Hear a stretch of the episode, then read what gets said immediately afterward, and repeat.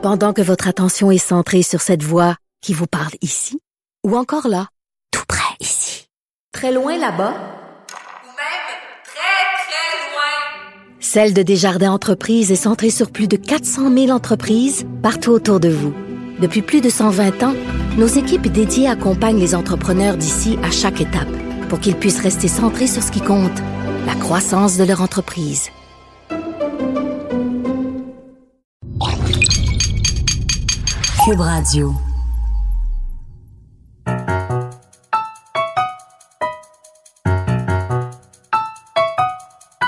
Ici Mathieu Bocoté et bienvenue aux Idées mènent le monde.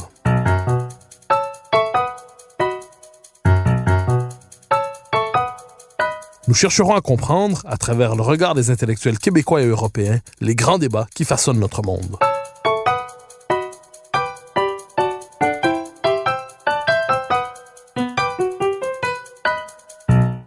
L'histoire des peuples est faite de périodes exaltantes et d'époques ennuyantes, de victoires et de défaites, de jours glorieux et de jours sombres. Il arrive toutefois qu'ils risquent la disparition, que leur existence elle-même soit compromise. Comment parviennent-ils alors à éviter la catastrophe, ou même à renaître du désastre? Cette question, Christophe Tardieu se l'est posée en se tournant vers l'histoire de France et en a tiré un ouvrage passionnant, Quand la France est au pied du mur. Je le reçois pour en parler aujourd'hui. Christophe Tardieu, bonjour. Bonjour. Alors, question première, toute simple. Vous nous racontez l'histoire de France à travers huit grands épisodes euh, qu'on pourrait dire c'est le, les moments où la France se trouve dans une situation critique, une situation où elle risque la disparition. À travers ce récit, euh, qu'est-ce que vous voulez nous, enseigner d'une certaine manière? L'objectif de, ce livre, c'est d'essayer de démontrer que notre pays, quand il est confronté aux plus noires difficultés, euh, dispose probablement en lui de formes de ressorts secrets, de capacité à, à réagir, de capacité au sursaut, alors que tout le monde, objectivement, euh, pensait que le pays était perdu. Et ça m'a intéressé de voir justement de quelle manière, tout au long de notre histoire, hein, puisqu'on commence au temps de Sainte-Geneviève jusqu'à euh, la Première Guerre mondiale, de voir comment cette caractéristique de la France, cette capacité au sursaut, a pu s'exprimer tout au long des siècles. Alors, je ne veux pas vous, euh, vous engager malgré vous dans un conflit d'historiens ou un conflit historiographique, mais votre conception de l'histoire est assez, entre en contraste, ou à tout le moins en conflit partiellement, avec une espèce de vision plus contemporaine qui cherche à vider de sa substance l'histoire des peuples, euh, qui la présente. On a parlé par exemple de l'histoire mondiale de la France de Patrick Boucheron. On pourrait trouver d'autres exemples où on nous dit finalement que l'histoire d'une nation n'est que ce n'est qu'un construit social finalement assez friable, sans profondeur historique. Vous n'êtes pas loin de nous présenter à votre manière la France à la manière d'une réalité vivante. Bah, elle me paraît totalement évidente cette réalité vivante. Euh, il y a des choses dans la thèse de, Boucheron qui sont naturellement pas à contester. Le fait que les pays sont interconnectés, que les nations échangent entre elles et qu'il y a naturellement des interrelations, euh, c'est quelque chose d'évident et de tout à fait normal. Aucun pays n'est resté totalement fermé sur lui-même tout au long de l'histoire. Ou alors les rares qui ont fait cela, cela a été des catastrophes euh, noires. Néanmoins, euh, je, je, ne vois pas comment on peut aujourd'hui raisonnablement arriver à nier le fait que l'histoire des peuples, l'histoire des nations est une réalité. Et que le fait français, alors est-ce qu'on le date euh, au sixième siècle ou est-ce qu'on le date plus tard, peu importe, c'est pas ça. Ce qui est important, c'est de voir que de toute façon, il y a un pays qui s'appelle la France, des habitants qui s'appellent les Français, ils ont une histoire, ils ont constitué une nation, ils se sont regroupés ensemble tout au long des siècles. Et aujourd'hui, euh, ce peuple français n'a rien à voir avec euh, les Espagnols, n'a rien à voir avec les Britanniques qui ont eux-mêmes leur propre histoire, tout aussi, euh, aussi estimable, avec des, jours heureux et des pages sombres, mais néanmoins, nier l'histoire des peuples aujourd'hui, bah, c'est nier tout simplement une réalité, c'est absurde.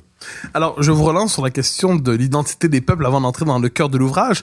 Il y a une autre notion que vous, que vous osez d'une certaine manière réhabiliter, c'est la notion d'âme des peuples. Euh, donc, qui est une métaphore, évidemment, qui est une notion qui est, euh, pas la prétention à, une prétention de concept scientifique, et pourtant vous l'utilisez pour décrire ce qu'on pourrait appeler, ce que d'autres appellent peut-être l'identité nationale ou ainsi de suite. Qu'entendez-vous lorsque vous parlez de l'âme des peuples et plus particulièrement de l'âme de la France? Euh, Je crois que je suis suis pas le seul à, parler de l'âme des peuples. Il y a beaucoup de, de grands écrivains des hommes politiques, je pense notamment au général de Gaulle, qui en ont souvent très très longtemps parlé. Moi, pour moi, dans l'âme des peuples, j'entends par là qu'il y a certainement dans chaque population euh, des euh, caractéristiques, euh, des données qui sont le fruit de leur propre histoire et bah, on- quittons la France un instant. On parle en ce moment euh, beaucoup euh, du Brexit, qui, euh, mais le Brexit, je dirais d'une certaine manière, il était écrit dans, alors je n'ose dire les gènes, mais en tout cas dans l'ADN du peuple britannique. Les Britanniques ne se sont jamais sentis européens. C'est une constante à travers leur histoire. Ils ont toujours eu une intense méfiance du continent européen, d'où tous leurs ennuis leur sont toujours venus. Et quand ils ont eu des, difficultés, ils se sont toujours tournés comme le disait Churchill, vers le grand large. Donc, vouloir nier cela, euh, c'est- totalement absurde. Chaque peuple a ses caractéristiques parce que tout simplement, chaque peuple est issu de 15 à 20 siècles d'histoire. Alors, vous tournez vers huit événements, à tout le moins huit épisodes, huit périodes de l'histoire de France. Alors, on va revenir sur certains d'entre eux et ensuite, après coup, je vous demanderai quel est le point commun entre ces différents événements et évidemment les points de différence. Le premier, Sainte-Geneviève devant les 1.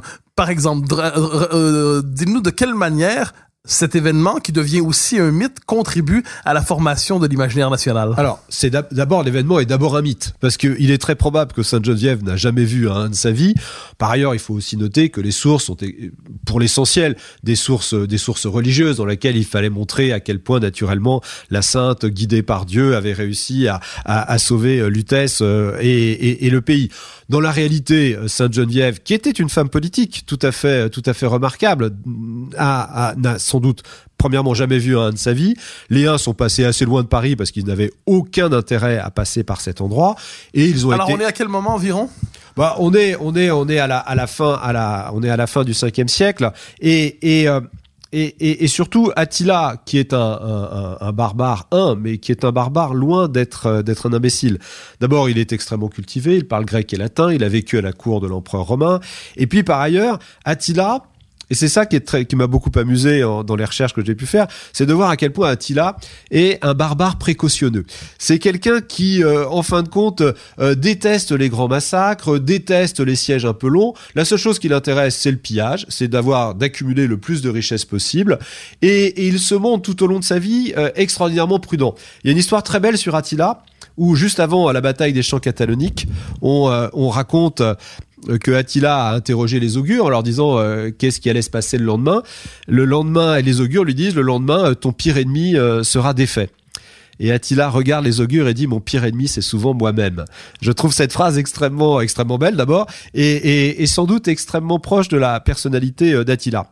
Donc bon, Sainte Geneviève n'a strictement rien fait pour empêcher que les n'enva- n'envahissent Lutèce. Les Huns se sont débrouillés de leur côté. En revanche, Sainte Geneviève, qui avait des origines franques, donc cette petite tribu du nord-est, euh, enfin de, la frontière avec la Belgique euh, française, euh, euh, Sainte Geneviève, qui avait des liens avec les tribus franques, a au contraire beaucoup facilité l'accession au trône de Clovis et d'une certaine manière, alors je sais qu'en disant ça, ça va être abondamment critiqué, mais enfin d'une certaine manière, l'avènement au trône de Clovis est un des premiers démarrages de ce que va devenir la France, en tout cas du démarrage d'une forme d'unité de ce royaume qui est composé euh, d'un pays avec euh, euh, la Manche au nord, l'Atlantique à l'ouest, les Pyrénées au sud, la les Pyrénées et la Méditerranée au sud, et on va dire le Rhin et les Alpes de l'autre côté. Après, on pourra toujours interpréter ça d'une autre manière, mais Clovis avait une véritable obsession de l'unité, de cette unité géographique. Et, il n'a eu de cesse que de combattre pour ce faire. Et en ce sens, Sainte Geneviève l'a particulièrement aidé. Alors, je reviens justement sur cet écart, parce que ça, on, y reviendra souvent d'un événement à l'autre. Il y a l'événement historique en lui-même, appelons ça dans son caractère euh, objectif, l'événement tel qu'il s'est présenté. Il y a ensuite l'événement tel qu'il est construit symboliquement, euh, tel qu'il on, se le remémore, et tel qu'il se mythifie, tel qu'il devient un mythe pour la collectivité. Pourtant, si je vous comprends bien, vous nous dites que l'interprétation et le fait ne se recoupent jamais complètement, ne sont pas fondamentalement contradictoires. Absolument. Alors ça, donc, il y, a- il y a de ce point de vue, c'est, autrement dit, les, les peuples, à tout le moins le peuple français dans ce cas-là, prend un événement historique avec sa, sa complexité et construit autour de ça un récit qui lui, qui cherche, à- qui finalement donne du sens. Et C'est exactement ça. Dans le cas de Sainte-Geneviève et des Huns, c'est absolument passionnant à voir ça. Le, roman national a dit Sainte-Geneviève a arrêté les Huns euh, devant Paris qui ont reculé, impressionnés par sa sainteté et par euh, tout ce qu'elle avait pu faire. Bon, en réalité, euh, c'est pas ce qui s'est passé. Néanmoins, la France à l'époque était dans un, enfin la France, ce qui, constituait euh, la France, était dans un péril absolument terrible. Les Huns étaient en train de tout ravager. Donc ça, personne ne l'a inventé. Les Huns, ils sont bienvenus dans notre pays et ils ont failli le conquérir. Et en effet, ils ont été arrêtés. Sauf que c'est pas une jeune fille qui l'a arrêté, c'est un général romain qui s'appelle Aetius. Et encore, on se demande s'il les a vraiment arrêtés. Il les a juste bloqués. Et Léon, Attila, toujours prudent, a dit je ne vais pas plus loin, je rentre doucement chez moi, ce qui ne l'a pas empêché deux ans plus tard de venir piller Rome. Alors, un autre événement euh, qui, celui-là, euh, je dirais, est connu non seulement des deux côtés de l'Atlantique, mais c'est probablement devenu une forme de mythe universel, euh, c'est Jeanne d'Arc. Alors, Jeanne d'Arc, figure immense, vous dites à derrière, à la fin de votre ouvrage, figure mystérieuse. Peut-être la figure la plus mystérieuse de l'histoire française, en quelque sorte. Donc, figure inspirée au sens le plus fort du terme, qu'on imagine, qui s'imaginait à tout le moins, qui, qui s'imaginait entendre des, des, des, voix, à tout le moins qui l'inspiraient dans l'action. figure qui incarne toute une série de choses, c'est-à-dire à la fois la, part du peuple dans l'insurrection populaire, dans l'insurrection nationale, le rôle du plus petit pour pour restaurer la nation et la patrie, euh, la part de le, génie sacrificiel. Euh, que représente alors, euh, je dirais, que représente le mythe Jeanne d'Arc dans l'histoire de France? Sur quoi se fonde-t-il d'abord et qu'en est-il venu à représenter avec les années? Euh, je, suis tout à fait d'accord avec vous quand vous dites que Jeanne d'Arc, est un mystère et, et encore aujourd'hui c'est un mystère. Alors, ce qui est très intéressant, c'est de voir que rarement un mystère n'a été à ce point documenté. Entre le procès en sorcellerie qu'elle a subi, le procès en réhabilitation, ensuite tous les historiens qui se sont penchés euh, sur euh, sur elle, euh, je dois dire que Jeanne d'Arc a fait l'objet un objet d'étude absolument phénoménal dans toute dans toute l'histoire de France. Pour autant, pour autant, le mystère demeure, demeure entier, car s'il est sûr que Jeanne d'Arc a été je n'ose dire manipuler, mais en tout cas utilisé, notamment par Yolande d'Aragon, la belle-mère du roi, qui voyait dans cette jeune fille quelqu'un de nature à pousser cette politique de lutte contre les Anglais qui était quand même euh, effroyablement menaçant pour l'ensemble du royaume. Mais pour autant, Yolande d'Aragon n'a pas inventé les voix de Jeanne. Jeanne prétend les avoir entendues. Moi, je ne sais pas si elle les a entendues. Mais enfin, en tout cas, Yolande ne les a pas inventées et Yolande n'a pas créé ce caractère exceptionnel de cette jeune fille. Rendez-vous compte, nous sommes non pas sur une jeune bergère, mais une jeune, une jeune fille, la dernière enfant d'une famille de paysans euh, pas très, pas très aisés, qui sont non pas en Lorraine mais dans le Barrois, c'est-à-dire une région encore fidèle au roi de France. Et cette jeune fille, à partir de, de, de, de l'âge de 15-16 ans, va démontrer une force de caractère incroyable, un sens de la communication hors du commun, un culot de, tous les diables. Elle va, elle va, elle va montrer quand même. Elle n'a peur de personne. Le plus noble face à elle peut se faire ridiculiser. Et d'ailleurs, elle va ridiculiser ensuite, ce qui va lui causer beaucoup d'ennuis. Elle va ridiculiser tous ses accusateurs lors de son procès euh, à Rouen, accusateurs qui font parmi, qui sont parmi les plus grands théologiens de l'époque. Donc, Jeanne est un mystère dans le sens où c'est une et, c'est en ça que Peggy a écrit des choses merveilleuses sur Jeanne d'Arc. C'est vraiment la fille du peuple. Et on ne sait pas pourquoi cette fille du peuple était en fait une forme de génie politique. Alors oui, elle a été aidée, oui, elle a été utilisée, oui, elle a été après totalement abandonnée. Charles VII l'a complètement abandonnée parce qu'à un moment, bah, Jeanne voulait faire la guerre alors que Charles avait compris qu'il fallait faire la paix avec les Bourguignons s'il voulait chasser les Anglais. Jeanne a été totalement abandonnée. Pour autant, en moins de deux ans, cette jeune fille euh, totalement inconnue et issue d'une famille incroyablement populaire va réussir une sorte de miracle. Alors un miracle qui euh, qui sur le coup donc ça devient une forme d'événement historique qui très rapidement marque les consciences. Euh, et, et, et, pourtant je dirais ensuite ce, ce, ce miracle s'inscrit au cœur de la conscience nationale et devient objet d'interprétation récurrente. C'est-à-dire ça devient un mythe au sens le plus fort du terme vers lequel on se tourne pour retrouver de l'énergie collective. Euh, que représente, à quel moment, on pourrait dire, le Jeanne d'Arc devient une forme de mythe qui dépasse sa propre existence, ses propres, circonstances historiques, et surtout, qu'en est-il venu à représenter pour les Français de, de ce moment jusqu'à aujourd'hui? Alors, ça, c'est très compliqué. Votre question, elle, elle, est, très intéressante, mais elle est en même temps très compliquée.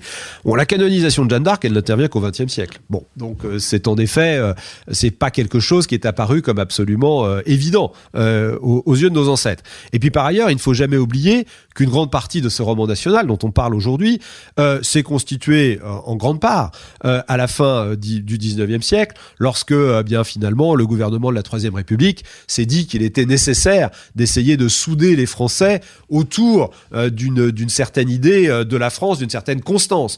C'était d'ailleurs pas si neuf que ça, puisque Louis-Philippe lui-même roi des Français en 1830, avait déjà euh, fait des tentatives en créant par exemple son musée de l'histoire de France à Versailles, avait voulu essayer de démontrer que les Français étaient tous issus d'un continuum très très très très long. Louis-Philippe avait ses raisons, hein, parce que lui-même qui avait connu la monarchie absolue, la Révolution et tous ses excès, euh, l'Empire, la Restauration, et, euh, et enfin lui arrivant non plus comme roi de France, mais roi des Français. Donc, mais pour autant, tous ces événements qui avaient bouleversé notre pays étaient des événements qui avaient été faits, façonnés, créés, conçus par des Français et des Français qui étaient eux-mêmes issus de leur propre de leur propre histoire. Donc, euh, bien évidemment, au bout d'un moment, le roman national, le mythe national se crée, mais il se crée pas sur du vide. Il se crée sur quelque chose qui existe, qui est très concret. Et l'incroyable personnalité de Jeanne d'Arc, personne ne pourra jamais l'enlever. Personne ne pourra, je pense, jamais la comprendre, ou alors il faut faire appel à la théologie. Et en ce sens, bah, je crois que le plus simple, c'est de relire Peggy. Alors, je, je, je vous poserai encore une question sur Jeanne d'Arc. De quoi est-elle le symbole aujourd'hui? Parce qu'elle demeure figure de référence. Euh, plusieurs hommes politiques finissent en- encore aujourd'hui par la citer d'une manière ou de l'autre, de tous les camps d'ailleurs. Donc, de quoi est-elle devenue le symbole? Euh, moi, je suis toujours très gêné quand euh, l'extrême droite utilise Jeanne d'Arc parce que c'est quelque chose qui, euh, qui est quand même globalement absurde. Bon, Jeanne d'Arc a bouté les Anglais hors de France. D'abord, c'est pas vrai, c'est faux. Et puis, je dois dire qu'à l'époque, le, le- plus gros sujet en France, c'était pas tellement de bouter les Anglais, c'était d'abord la réconciliation nationale, puisque les Bourguignons, qui représentaient grosso modo une, très, euh, un tiers, voire un peu plus du royaume, euh, étaient en totale opposition euh, au, au- au roi de France légitime, et c'était d'une certaine façon vendu aux Anglais. Donc, euh, là où Jeanne d'Arc, à mon avis, a, un poids très important dans l'histoire de France, c'est que, et, ça avait été euh, euh, assez bien rappelé dans un très beau discours que Nicolas Sarkozy avait fait à Don Rémy, discours auquel avait notamment collaboré Camille Pascal. Finalement, Jeanne d'Arc, c'est cette fille du peuple. C'est vraiment la fille du peuple de France, une, d'une famille de paysans qui, à un moment, dit, se, se redresse, se lève et dit non, ce n'est pas possible. Et c'est d'une certaine manière, c'est Jeanne d'Arc et, alors avec peut-être Sainte Geneviève, mais la première incarnation d'une femme résistante. Euh, on, a souvent du mal à, à coller le mot France et, et le mot résistance. Or, et c'est aussi ce que j'essaye de démontrer dans ce livre, tout au long de notre histoire, la France n'a jamais cessé de résister. Et la capacité de résistance des Français est quelque chose de tout à fait exceptionnel. Alors il y a une ombre noire, on en parlera peut-être plus tard, c'est Vichy, qui marque encore de façon terrible euh, de son empreinte euh, l'ensemble de nos, de nos réflexes, de nos comportements, de nos, de nos, de nos, appréhensions politiques. Mais néanmoins, si l'on fait abstraction de Vichy, on se rend compte à quel point le peuple de France est un peuple qui sait incroyablement résister aux pires euh, événements qui peuvent se produire. Alors, je nous ramène dans une période plus récente de l'histoire, mais qui est aussi un moment justement de résistance au sens fort du terme, euh, les taxis de la Marne. Alors, vous, alors ça, c'est ce qui est, ce qui est assez intéressant quand on s'intéresse à l'histoire politique, c'est qu'on on met de l'avant les grandes individualités, les grands hommes, les grandes figures qui incarnent le destin d'une nation. Et c'est tout à fait légitime. Mais vous nous rappelez que cette mobilisation dans l'histoire de France, c'est aussi la mobilisation qui vient des profondeurs. C'est aussi la mobilisation des Français. Donc, c'est de vous nous proposer une histoire politique qui met en scène à la fois, je dirais, les grands hommes et le peuple. Alors, les taxis de la Marne, autre événement, Première Guerre mondiale, euh, revenu pour nous sur cet événement, avant que je pose quelques questions, encore une fois, sur sa signification pour aujourd'hui. Bah, les taxis de la Marne, c'est très intéressant parce que ça fait aussi un peu partie de, de- du, du mythe euh, de, de- notre histoire nationale. Ce qui est sûr, c'est que les taxis de la Marne n'ont rien changé du sort de la guerre. Ça, c'est déjà un premier point. Mais néanmoins, c'est un symbole absolument magnifique et merveilleux. On ne sait pas comment acheminer des renforts euh, face à un front euh, à quelques kilomètres de Paris euh, qui est percé de partout. Et donc, bah, on utilise tous les moyens. On a, on- et donc, on utilise, on va jusqu'à utiliser les taxis. On est en quelle année en- à ce moment? Alors, on est en septembre 14 et depuis euh, la mi-août, euh, les Français, depuis la frontière belge, ne font que reculer. Mais quand on dit reculer, c'est plusieurs dizaines de kilomètres chaque jour où ils reculent face à l'avancée allemande qui là est un rouleau compresseur incroyablement impressionnant. Et c'est toute l'armée allemande dans toute sa force, dans toute sa puissance, dans toute son organisation, dans toute sa détermination euh, qui, qui fait reculer cette armée française qui subit défaite après défaite. Euh, c'est au- en août 14 qu'on aura le, pire jour de, de- toute la guerre, où il y aura 27 000 Français qui seront tués. 27 000 Français. C'est une euh, moyenne ville euh, de France hein, qui a disparu en une seule journée. Donc c'est vraiment quelque chose de- de- de- d'extrêmement impressionnant. Et donc, eh bien, c'est exactement ce que vous avez dit. C'est la rencontre entre un peuple et un grand homme. Le grand homme, c'est le général en chef, c'est Joffre, qui lui est le seul à dire, et il le dit même à ses troupes, il dit mais, nom de Dieu, on les aura.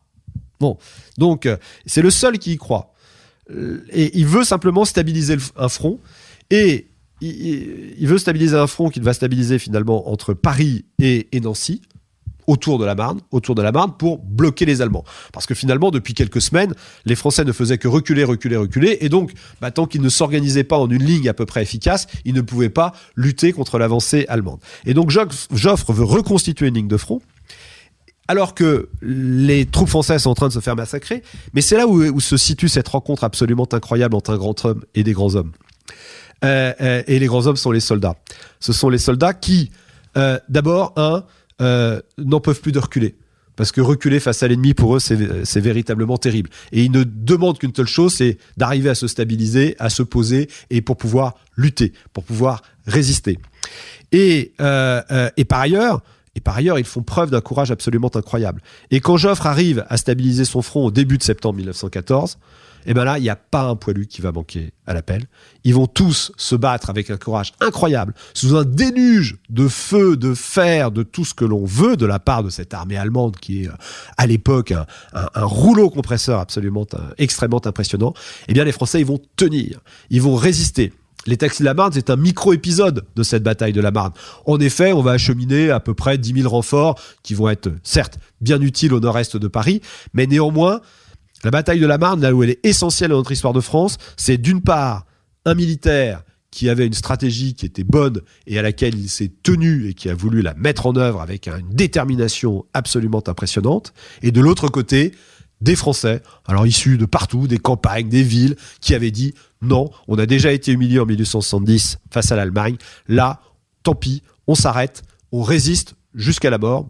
Beaucoup malheureusement euh, vont, vont mourir dans cette bataille. On résiste et ils ne passeront pas. Et la victoire de la Marne n'est pas tellement une victoire militaire. Parce qu'en fin de compte, c'est un, la, bataille de la Marne, c'est le recul de l'armée allemande. Mais c'est un recul de l'armée allemande qui, d'ailleurs, plusieurs généraux, von Kluck le dira.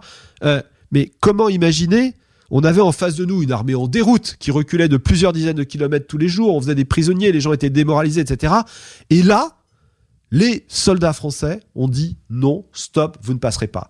Et donc en fait, les Allemands ont été surpris par cette incroyable résistance de l'armée française, qui leur a opposé un front euh, extraordinairement compact, quelques petites erreurs stratégiques, et Moltke, qui finalement euh, euh, est un peu timoré. Et puis, comme, comme souvent dans l'armée allemande, dès qu'ils sont surpris, ils ne savent plus très bien quoi faire, ils ne savent plus très bien comment agir. Et donc, bah, dit, bon, on est un- peut-être un peu au risque. Allez, on arrête et on recule. On va se repositionner sur une ligne un peu plus au nord. On va s'enterrer. Et puis, bah, c'est là où va commencer la Grande Guerre.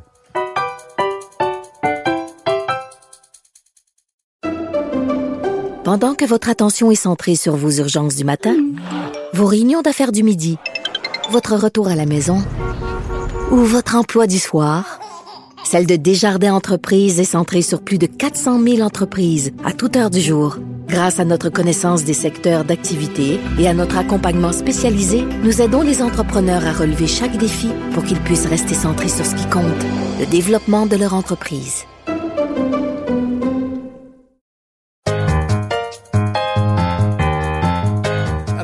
Je, euh, je ne reviendrai pas sur chacun des événements, sinon le temps nous manquera pour euh, toute une série d'autres questions. Mais je vous poserai dès maintenant cette, euh, cette question qui m'a frappé à la lecture de votre livre.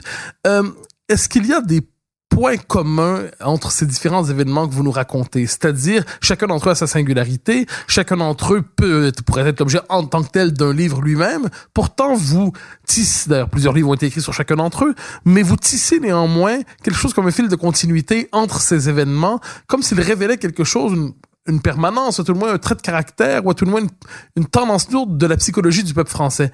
Est-ce qu'il y a des, des, quels sont en fait les, points communs entre ces différents événements que vous nous racontez?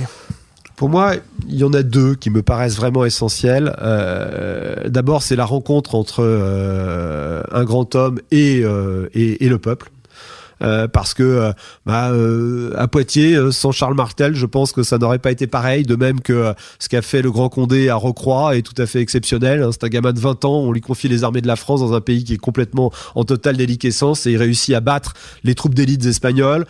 C'est ce que fait Villars, bien aidé par Louis XIV à Denain. Bref, il y a souvent un, grand homme qui est là et qui euh, euh, oppose une, vraie euh, une vraie vision des choses et, qui a une détermination et un courage sans aucun sans aucune faille. Et puis la deuxième caractéristique, c'est ce qu'on disait tout à l'heure, cette incroyable capacité de résistance du peuple français et de nos alors souvent de nos soldats bien évidemment, mais c'est pas que de nos soldats, c'est aussi de toute la population qui euh, bah, euh, n'aime pas qu'on lui dicte sa conduite depuis euh, l'extérieur ou depuis l'étranger et qui, lorsqu'il y a péril en la demeure, sait s'unir, sait faire front et résister à toutes les difficultés. Et ça, il me semble qu'à travers notre histoire, c'est quelque chose qui est extrêmement fort, nonobstant la parenthèse de Vichy dont on a déjà parlé. Alors nous y arriverons très bientôt euh, à Vichy que vous évoquez d'ailleurs dans l'ouvrage. Euh, un, un épisode, alors c'est euh, qui, qui se distingue par son absence et pourtant qui trouverait sa place dans la série, euh, la suite historique que vous nous proposez, c'est l'épisode, appelons ça l'épisode gaulliste. Euh, alors vous terminez votre livre donc euh, avec la Première Guerre, vous proposez une réflexion ensuite sur le sens de, de votre ouvrage.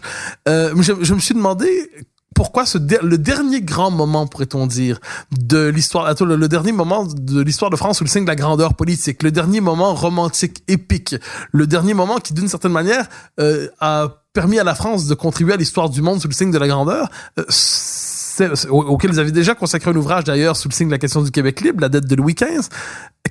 Comment expliquer l'absence de, l'épisode gaulliste, de, la, période gaulienne dans votre ouvrage? Euh, vous êtes en train de me donner des regrets. Euh, non, c'est quelque chose. C'était sciemment d'abord un d'abord parce que j'avais le sentiment d'avoir déjà pas mal écrit euh, sur De Gaulle et sur tout ce qu'il avait pu faire pour notre pays et, parce que je pense que ça mérite d'une certaine manière. on ne peut pas y consacrer qu'un seul chapitre. C'est quelque chose de beaucoup plus complexe, de beaucoup plus fort et en plus de beaucoup plus récent, euh, qui nécessiterait certainement euh, des développements beaucoup plus importants euh, auxquels pourquoi pas pourquoi ne pas s'atteler dans le dans, dans le futur ce qui rend beaucoup plus complexe la chose avec De Gaulle, c'est que, en fin de compte, De Gaulle est confronté à l'effondrement du pays. Et un véritable effondrement.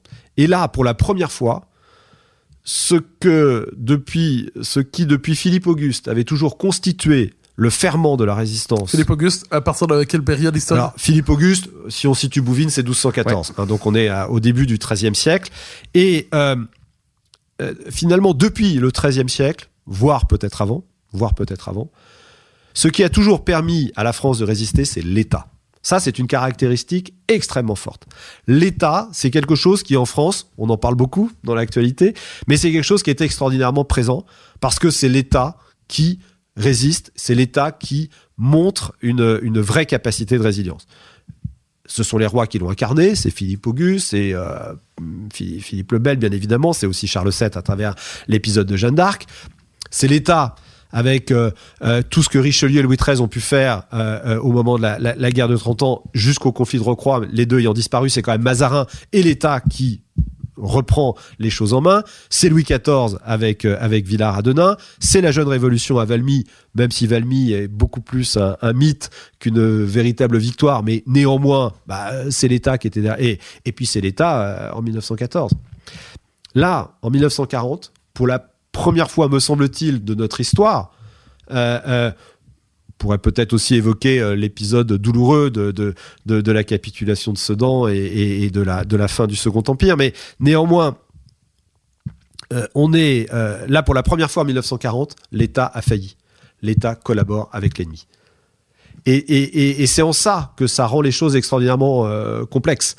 De Gaulle, l'incroyable force de De Gaulle, c'est en fin de compte d'avoir dit, mais pas du tout. L'État, une fois de plus, parce que continuité historique, l'État n'a pas failli puisque l'État c'est moi, d'une certaine manière, c'est ce qu'il dit à Londres. Il dit, euh, je suis la France. Bon, on sait tous que c'est une totale fiction, mais néanmoins c'est une fiction qui aboutit à ce résultat extraordinaire, incroyable, qui est que la France va signer l'acte de capitulation de l'Allemagne en 45 et que la France va être cataloguée du camp des vainqueurs. Alors que l'État français de Pétain, Vichy, a collaboré d'une façon absolument euh, euh, ignoble avec l'ennemi et, et- et l'a fait en plus euh, dans des conditions qui sont totalement étrangères à, à- à- à- la tradition française, à tout ce que la France a montré à travers son histoire, à cette extraordinaire capacité de résilience. Et là où ça rend les choses extraordinairement complexes, c'est que moi je suis persuadé que la notion de résistance est une caractéristique majeure du peuple français, mais qu'aujourd'hui personne ne n'y croit, tout simplement à cause de Vichy, qui aujourd'hui a encore un poids déterminant dans notre, euh, dans notre psychologie, dans notre mode de fonctionnement. De Gaulle a incarné cette résistance. Mais euh, les résistances, n'étaient qu'une poignée, on le sait tous. Et, simplement, De Gaulle, en fait, a réussi une sorte de, euh, j'allais dire, une sorte de hold-up psychologique. C'est-à-dire que De Gaulle a réussi à faire croire à tous les Français, eh bien, nous avons, euh, nous avons gagné, nous avons gagné. Non, nous avons capitulé devant l'ennemi. Et ensuite, un génie politique, le général de Gaulle, a réussi à faire croire à tout le monde qu'on avait été dans le camp du vainqueur. Mais néanmoins, je pense que dans l'inconscient euh, français, euh, on voit bien que tout cela est, un mythe, que tout ça est compliqué. Et d'ailleurs, d'une certaine manière, re- regardez l'exemple, c'est très intéressant, du discours de Veldiv de Jacques Chirac. euh, dans lequel euh, il dit que c'est la France, les policiers français qui ont arrêté euh, les juifs qui ensuite sont, partis dans, les camps de concentration. De Gaulle avait toujours refusé de considérer que c'était une responsabilité de l'État français. Il dit non, non, la France, c'était moi, et la France, elle était à Londres. La République, elle était à Londres, elle n'était pas, elle pas à Paris. Donc c'est pas la France qui a arrêté euh, les Juifs au Veldiv. Mitterrand était exactement sur cette même position. Alors Mitterrand, c'est peut-être un peu plus complexe parce que lui-même avait quand même eu, en tout cas au début, euh, au début de Vichy, avait eu des liens extrêmement forts avec euh, avec avec ce régime. Mais néanmoins, Chirac, qui n'a pas connu directement la guerre, est dans un autre esprit qui est de dire mais si nous nous reconnaissons que ce sont bien des policiers français qui ont obéi aux ordres d'un gouvernement peut-être pas légitime mais néanmoins euh, qui avait une véritable existence. Et c'est donc bien la France qui a, fait cela. Je ne dis pas que Chirac a tort, je dis simplement que ça rajoute de la confusion. Et que d'une certaine manière une forme du malaise qui existe dans notre pays, et Dieu sait s'il y a des malaises et des fractures, mais qui est aussi dû au fait que euh, Vichy demeure une honte nationale, à juste titre, bah, euh, c'est évident que euh, tous ces actes de repentance, au bout d'un moment, euh, finissent par poser des problèmes. Alors, je vous relance justement sur ce point parce que vous le suggérez en fin d'ouvrage. Euh, D'une certaine manière, l'épisode de Vichy, c'est ce que vous euh, ce que vous venez de dire peut-être en d'autres mots, l'épisode de Vichy empêcherait les Français aujourd'hui d'avoir accès plus largement à leur histoire. C'est-à-dire, ça brouillerait la compréhension de leur propre histoire. C'est une forme de tache noire qui empêcherait de de renouer avec les appelons ça les sources profondes les plus vives de l'identité française. Est-ce que je vous comprends bien euh, si je résume ainsi? Ouais, c'est c'est tout à fait ça. C'est tout à fait ça. C'est-à-dire que bon, bien évidemment, il est hors de question de nier Vichy et de nier la collaboration, qui est, un geste absolument immonde et, inqualifiable et, injustifiable. Bon. Simplement, ce que, ce que je pense très profondément, c'est que euh, euh, cette tâche dans notre histoire de France de la collaboration, de l'État, qui pour la première fois de son histoire n'a pas résisté, n'a pas n'a pas démontré qu'il existait, eh bien, c'est- une tâche qui, qui, qui, qui porte sur quasiment toute la frise chronologique de notre histoire de France. Et que, à cause de Vichy, on en vient à oublier que finalement, dans l'ADN euh, de la France et des Français, il y a cette incroyable capacité de résistance. Et ça, Vichy fait qu'aujourd'hui, nous, nous l'avons oublié, nous n'en sommes pas conscients, et, et sans doute, dans l'apprentissage de l'histoire, on ne l'explique pas, on ne l'explique pas assez c'est un regret. C'est pas pour ça euh, que c'est naturellement euh, qu'il euh, qu'il y a lieu de ne pas condamner et de ne pas étudier les crimes de la collaboration. Alors, je vous ramène un peu vers le présent parce que votre livre est un livre d'histoire, mais c'est aussi, à tout le moins, c'est ainsi que je l'ai lu, aussi un essai politique. Vous, vous le présentez d'ailleurs, quelque part, vous avez cette formule, un outil d'optimisme national. Donc, on comprend que vous vous tournez, comme plusieurs historiens l'ont fait, vers l'histoire pour éclairer d'un jour nouveau le présent. Est-ce qu'on peut dire, et là je vous sors de l'ouvrage directement, mais tout en croyant décoder une partie du sous-texte, est-ce qu'on peut dire que si vous écrivez cet ouvrage, c'est parce que la France aujourd'hui se retrouverait devant une nouvelle période semblable, où dans son existence, d'une manière ou de l'autre, elle serait sinon compromise, à tout le moins fragilisée, et qu'en se tournant vers ces épisodes historiques de Sainte-Geneviève au taxi de la Marne, euh, en évoquant tous les, en pensant tous les autres, eh bien, ce, ce, ce, passage par l'histoire est une forme de rappel pour nous conduire vers un présent difficile, de lui trouver, lui donner les, les moyens, les, les ressources symboliques, les ressources identitaires, les ressources culturelles pour affronter un présent qui serait peut-être aussi tout aussi difficile que toutes les situations que vous avez évoquées. Je vous, je vous, rejoins complètement. Je pense qu'en effet, le, le, vrai défi auquel est confronté notre pays aujourd'hui, euh, c'est euh, d'affronter tous les défis euh, devant lesquels nous sommes, nous sommes placés et d'essayer de lutter contre les euh, multiples fractures euh, qui, euh, aujourd'hui, que l'on constate en France. La fracture économique, la fracture sociale, la fracture culturelle, la fracture numérique, la fracture liée à notre identité. notre pays aujourd'hui est polyfracturé, multifracturé. Ça, c'est une évidence. Euh, et constatant cette évidence, c'est justement finalement un peu la jeunesse de ce livre. Je me suis dit, mais en fin de compte, euh, en effet, la situation euh, va mal. On aurait peut-être même tendance à considérer qu'elle s'aggrave. Donc, bah, comme toujours, plongeons-nous dans l'histoire pour voir comment est-ce qu'on peut éclairer le présent. Et c'est là où je me suis dit, mais finalement, quand on revient sur l'histoire de France, sur une longue période, on voit qu'il y a eu des périodes au cours desquelles euh, la France a été confrontée à des périls absolument incroyables. Bon, euh, on évoquait rapidement la guerre de Cent Ans, euh, on évoquait tout à l'heure Denain, on évoquait les taxis de la Marne. Bon, les taxis de la Marne, à 24 heures près, euh, ça tout le monde est d'accord là-dessus, à 24 heures près, si que c'était un tout petit peu obstiné, les armées françaises étaient totalement défaites, euh, Paris était prise, la France était, euh, euh, capturée euh, par l'Allemagne, l'Allemagne se retournait contre la Russie, qu'elle aurait conquis en très peu de temps, euh, et toute l'Europe devenait allemande. Et c'était, ça n'aurait pas fait un pli, si vous me passez l'expression. Donc des périls terribles, la France en a connu, en a connu beaucoup. Et c'est ça qui m'a. Et, et, en fin de compte, c'est en étudiant tous ces périls que la France avait connus que je me suis dit, mais c'est mais, mais c'est quand même incroyable de voir qu'à chaque fois, quand même, quand on a eu des périls absolument terrifiants, on a réussi à s'en sortir. On a réussi à s'en sortir, alors à chaque fois de façon différente, mais avec en même temps des caractéristiques communes.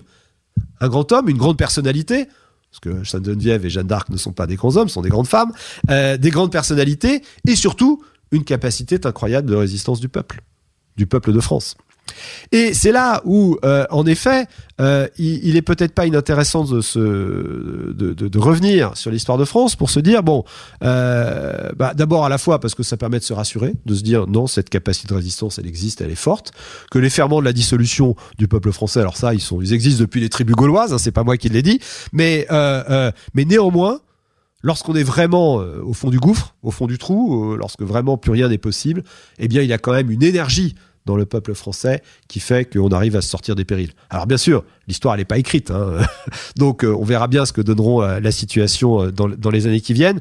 Néanmoins, je pense que quand on regarde justement notre histoire de France, on a lieu d'être plutôt optimiste parce que après tout, et j'ai absolument pas honte de le dire, et beaucoup de peuples d'ailleurs de par le monde peuvent le dire, mais les Français sont un grand peuple. Alors, je reviens sur un élément. Vous avez évoqué la part des grands hommes, vous avez évoqué ou des grandes filles personnalités historiques, vous avez évoqué la part du peuple. Et il y a un élément que vous évoquez dans à peu près tous les chapitres euh, qui m'a frappé. Euh, alors, on a quelquefois l'impression que l'histoire est écrite un peu à l'avance et que ce qui s'est passé, ça n'aurait pas pu se passer autrement. Or, vous évoquez la part de deux, éléments qui sont euh, qu'on peut difficilement quantifier, mais qui sont essentiels, c'est la part de la chance et du hasard. Alors, j'aimerais vous entendre un peu sur le rôle, tout simplement, de la chance et du hasard dans ces différents moments historiques que vous avez évoqués, et peut-être même aujourd'hui. Est-ce qu'on peut y voir, tout simplement, l'autre nom du, de cette idée comme quoi l'histoire n'est jamais écrite à l'avance, il peut y avoir un surgissement de l'inattendu, euh, ou de, de, à tout le moins une fracture dans ce qui devrait se passer inévitablement, qui donne de l'espace à la liberté humaine? C'est ça me paraît totalement évident euh, et, et, prenons euh, l'exemple de deux batailles. Prenons l'exemple de la bataille de Rocroi. Euh, il faut quand même voir la situation euh, la France est envahie donc par l'Espagne par le nord par le nord de notre pays. Euh, Richelieu est mort Louis XIII est mort euh, enfin Louis XIII meurt quelques jours avant la bataille de, de, de, de Rocroi. Euh, euh, Mazarin gouverne le pays, mais Mazarin à l'époque n'est pas encore le, le, le, le très rusé renard politique que, l'on connaît. Et euh, Louis XIII, il n'a pas tellement le choix, décide de confier euh, quelques jours avant sa mort les armées de la France à un jeune noble qui a, euh, qui a tout juste 20 ans. Et, et, et, et il va lui confier les armées de la France, et il va lui confier le sort du pays, parce que si à Recroix nous sommes défaits, Paris est envahi et une bonne partie euh, du pays euh, passe sous la coupe euh, espagnole et autrichienne. Donc le danger est maximum. Bon, on a la chance, là d'abord d'avoir une incroyable personnalité, parce qu'à peine 20 ans, il va prendre en, main tout cela avec un, courage et une intelligence et une clairvoyance euh, absolument incroyable. Et euh, bah, le, cheval de Condé va être, euh, il va tuer deux chevals sous lui quand même, qui vont être atteints par des balles. Donc si la balle avait eu euh, une trajectoire un peu supérieure, euh, Rocroi n'aurait certainement pas été, euh, Rocroi n'aurait certainement pas été gagné. Que serait devenu le pays à ce moment-là?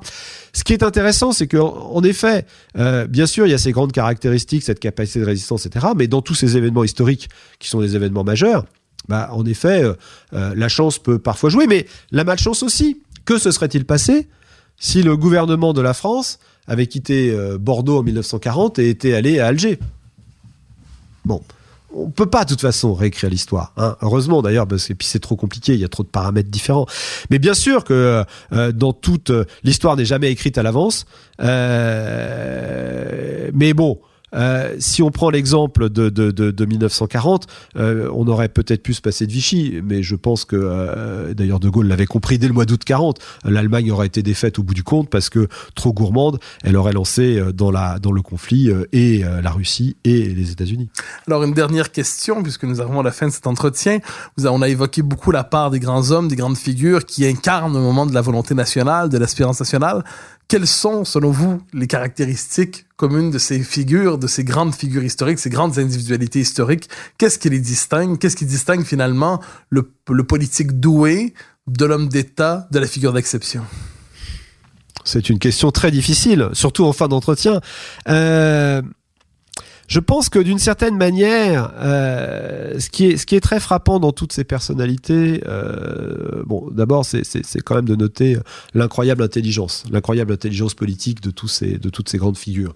Euh, Charles VII, mais Philippe Auguste, qui est d'une intelligence politique absolument prodigieuse, euh, Louis XIV, naturellement, avec son expérience, euh, même euh, et, et, et, et Joffre également, ce sont des gens qui montrent quand même une, une intelligence tout à fait, tout à fait hors du commun.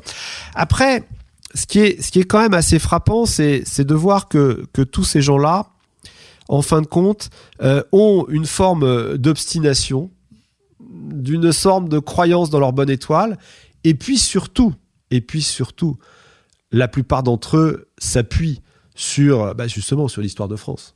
Euh, pourquoi De Gaulle est, l'un des le plus grands Français du XXe siècle? C'est parce que tout simplement De Gaulle connaissait notre histoire par cœur et qu'il n'y a pas eu une seule de ses actions politiques qui ne s'est pas inscrite dans une continuité historique. Et quand Louis XIV à, à, à où la France est vraiment au bord du gouffre, dit à Villars, moi je vais vous donner mon sentiment, vous allez, on va réunir des armées, on va les combattre autour de Denain, parce qu'ils ne pourront pas passer par la Somme, parce que je connais bien la Somme, la Somme, c'est une rivière difficile à, à, à traverser, eh bien moi je suis prêt à venir avec vous, on, on, soit on sauvera le pays, soit nous mourrons, soit nous sauverons le pays. Et, et tout simplement parce que là aussi, il s'appuyait finalement sur cette, sur cette connaissance intime qu'il avait de l'histoire de notre pays et de tous les combats et de toutes les difficultés auxquelles on avait été confronté, et également de la capacité et de la force de ses ennemis. Donc je pense que l'histoire, outre le fait qu'elle éclaire l'avenir, elle est aussi quelque chose, une sorte de permanence qui nous permet à tout moment de comprendre d'où nous venons et de comprendre nos réflexes. Christophe Tardieu, c'était un immense plaisir de vous recevoir au monde. Merci. Merci Mathieu.